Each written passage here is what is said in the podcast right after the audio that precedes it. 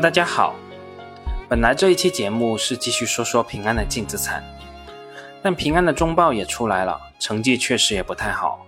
现在的情况颇有点墙倒众人推的感觉。我觉得在这个时刻来讨论平安，确实没有太大的必要。最好的选择还是让子弹再飞一会儿。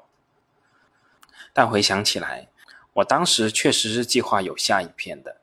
原来是计划把平安的负债部分也说一说。那既然二零二一年的中报已经出来了，而且成绩也不太理想，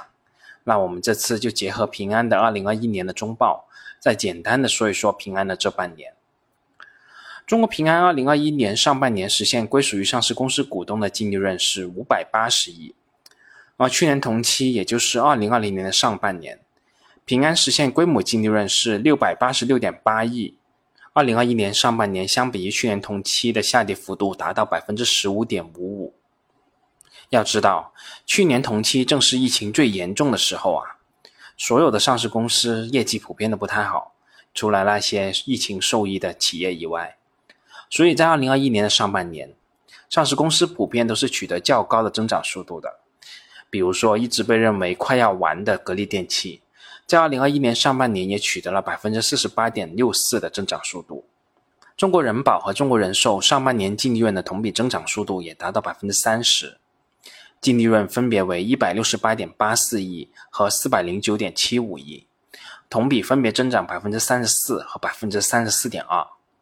新华保险上半年的净利润为一百零五点四六亿，同比增速达到百分之二十八点三，而平安竟然是负数，那也难怪平安从白马漂亮五零变成现在的大烂臭三傻了。所以，我们首先得回答的问题是：平安到底怎么了？是彻底要完了吗？按照平安自己的解释，公司在二零二一年上半年的经营还是比较稳定的。公司的规模营运利润是八百一十八点三六亿，同比增长百分之十点一。平安在半年报中表示，公司对华夏幸福相关的投资资产进行了减值计提，估值调整以及其他权益调整的金额合计达到三百五十九亿。本次计提的资产减值准备减少中国平安上半年税后规模净利润二百零八亿，减少上半年税后规模营运利润六十一亿。看得出来。平安是把本年的滑铁卢全部甩锅于华夏幸福那笔投资的减值了，但其实我们也看到，在二零二一年的上半年，中国平安的寿险及健康险业务实现净利润二百九十七点八五亿，同比是下降百分之三十五点一，实现新业务价值二百七十三点八七亿，同比是下降百分之十一点七，代理人规模近八十八万，同比下降百分之十四点三。这就是平安最核心业务目前的情况，寿险改革的阵痛仍在继续。我想，平安的这段调整的阵痛期可能会持续相当的一段时间。不知道各位平安的投资者是否已经做好了充足的心理准备？如果觉得难以适应，及早下船可能也会是一个很好的选择。就怕是坚持到黎明前才说要放弃，我觉得那是非常可惜的。而对于平安的这次寿险改革，我一直认为这个动作是必须的，不可能遭遇点阵痛就缩回来了。遭遇这点小浪花，对于平安来说确实也算不上什么。在中报的业绩说明会上，平安的执行董事陈欣怡表示，平安自二零二零年初提出要彻底改革寿险代理人模式，这种大进大出的模式是不可持续的。二零二一年上半年，保险全行业代理人规模下降了百分之二十。也印证了公司之前的判断，改革刻不容缓，而平安是率先启动这场改革的。打造高质量、高产能、高收入的代理人队伍，至少需要三年时间，包括渠道改革、引入绩优队伍、替换落后产能，涉及数十万人，难度是非常大的。希望大家衡量我们的成果，不只是每一个季度的波动，我们明年有信心会把这个模式的效果逐渐体现出来。除了我们刚才说到最关心的寿险渠道改革这个问题，针对华夏幸福的投资也是大家很关心的一个点。在寿险主业遭遇瓶颈和阻力的情况下，再背上华夏幸福这个拖油瓶，平安的日子肯定是不好过的。对此，平安集团联席 CEO 姚波表示，在二零二一年的上半年，平安已经对华夏幸福这笔投资进行审慎的风险计提，整体的拨备已经占风险敞口的百分之六十以上。在河北省政府的牵头下，平安作为华夏幸福债务委员会成员之一，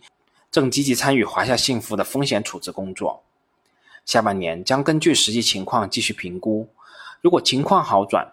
拨备可能不再计提，甚至有转回的可能性；如果情况没有明显好转，或者在化解债务方案明确之后，需要再做进一步的拨备计提。那根据姚波先生的这段表述，我们知道，对于华夏幸福的投资，在最悲观的情况下，还有机会需要对剩余的百分之四十的风险敞口需要计提减值准备。如果真出现这种情况，两百多亿的股东权益就此灰飞烟灭。但是否就会出现如此严重的局面呢？也就是说，平安的这笔投资直接清零？我想。最终的结果应该不至于此，但即使出现这种情况，平安还是可以承受的。第三个大家最关心的点，就是平安最近的另一笔大投资——参与方正集团的破产重组。平安的具体思路是怎么样呢？是否又会出现类似华夏幸福这样的失败案例呢？在半年报的业绩说明会上，谢永明表示，平安参与方正集团的重组。初衷就是为了通过医疗资源的协同，打造平安集团独有的、更有温度的金融保险服务。而北大医疗集团的资源在市场上是非常稀缺的。接下来，中国平安只会保留医疗等与平安核心主业相关的板块，其他的部分正在按照预定的计划，按部就班的以市场化的对外转让或者出售。那根据此前的收购报告书，平安参与方正集团的重组。是自身进一步深化医疗健康产业的战略布局，积极打造医疗健康生态圈的重要举措。从中国平安的布局来看，目前已经有平安医保科技、赋能医保局、平安好医生覆盖线上业务，再加上目前的北大医疗集团覆盖线下渠道。那这一次重组完成之后，平安集团将通过平安人寿控股新方正集团，并直接和间接控制北大医药约二点四一亿股。股份占比是百分之四十点四，而在二零二一年的八月十七号，国家市场监督管理总局反垄断局发布了二零二一年八月九号至八月十五号无条件批准经营者集中案例列表，其中就包括中国平安人寿保险股份有限公司收购新方正集团有限公司的股权案。这也表示，这个重组方案已经完成了相关监管部门的审核程序，进入了公司层面的执行阶段。以上说到了这三个问题，我认为是平安这半年报里面最重要的几个问题。至于其他的问题，比如说五十亿元至一百亿元的股票回购、维持分红比例等等，这些都不是根本性的问题，我们也没必要去过多关注这些问题了。那在最后，我想跟大家分享一段我的小经历。我说过，很多新事物我都很喜欢自己亲自去尝试。很多事情我们亲自去尝试以后的感觉，与我们想当然得出的结论可能是完全不同的。之前也有朋友留言与我讨论互联网渠道对传统保险业的影响，反正这位朋友的观点是比较悲观的，认为互联网渠道将会对传统的保险业造成颠覆性的影响。这不，我就在互联网上买了保险，具体哪个平台我也不说了，反正就是在某头部的平台上买了一个年金类的寿险。这个平台给我推荐的是某华人寿的另一款保险，看上去条款是非常优惠的，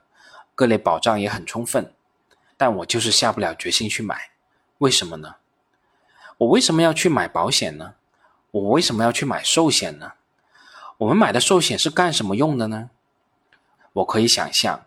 我需要用到这个保险产品的时候，肯定是遭遇重大的事件了，甚至到时候的受益人可能已经不是我了。那到时候我的受益人又该去哪里找这家某华人寿呢？十年以后它是否还会存在，我都不敢保证。我要去买它的保险吗？我想，这就是金融业最根本的一条壁垒。货币是无区别的，但金融机构之间的信用是有区别的。我选择在这家头部的互联网平台去买，也是出于大概率在十年以后，这个平台还是会存在的。最终，我还是在这个平台上选择了一款某大型国企寿险公司推出的产品，整个投保的过程都是在这个平台页面上完成的。按月在平台上支付保费，完全不需要与这家寿险公司的代理人接触。但直到最近，当我想看一下我投保了这个保险的情况的时候，想修改一下红利的领取方式的时候，我发现这个保险在平台上的页面找不到了。可能是因为这个平台在主推另一款寿险吧，而我买的这家国企寿险公司可能与这个平台的推广合作也结束了，所以相关的页面完全找不到了，只能在历史的保单里面找到我买的这份保险。而在这里，我能做的只是把电子版的合同下载下来，无法做其他任何的操作。我想，我买的这份保险也就一年半载，就已经变成这样子了。再过个五七年。当我真的需要这个保险金的时候，真不知道到时候会变成什么样子。作为一个需要买保险来分散风险的投资者，我真不愿去冒这种风险啊。所以最终我还是通过人工客服做了退保处理，损失了一点保单价值。以上说到的小案例仅仅是我自己的一点感受，不带具体的立场与观点，就是简单的拿出来和大家分享一下。好了，这次就这么多。我们下次再见吧。